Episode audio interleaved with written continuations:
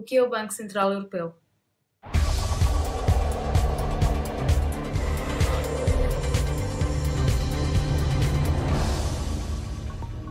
O Banco Central Europeu, com sede em Frankfurt, na Alemanha, foi instituído em 1998. Funciona com total independência, gera o euro e define a política económica e monetária da União Europeia.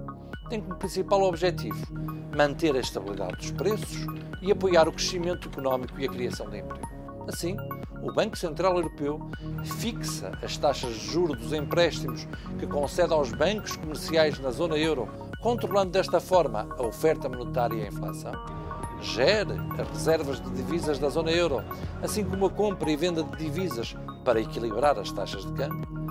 Garante uma supervisão adequada dos mercados e instituições financeiras preserva a segurança e a solidez do sistema bancário europeu, autoriza a produção de notas de euro pelos países da zona euro, acompanha a evolução dos preços e avalia os riscos para a estabilidade dos mesmos.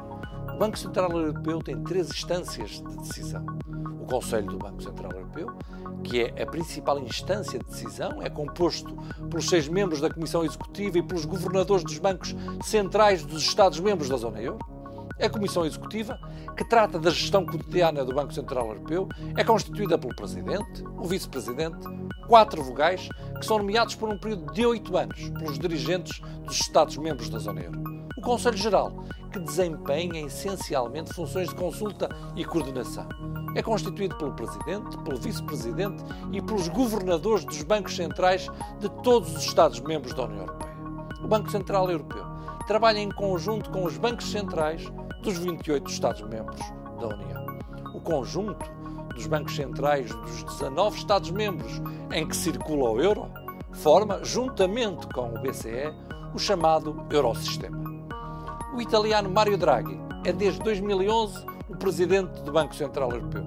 O português Vítor Constâncio é vice-presidente do Banco Central Europeu desde 2010.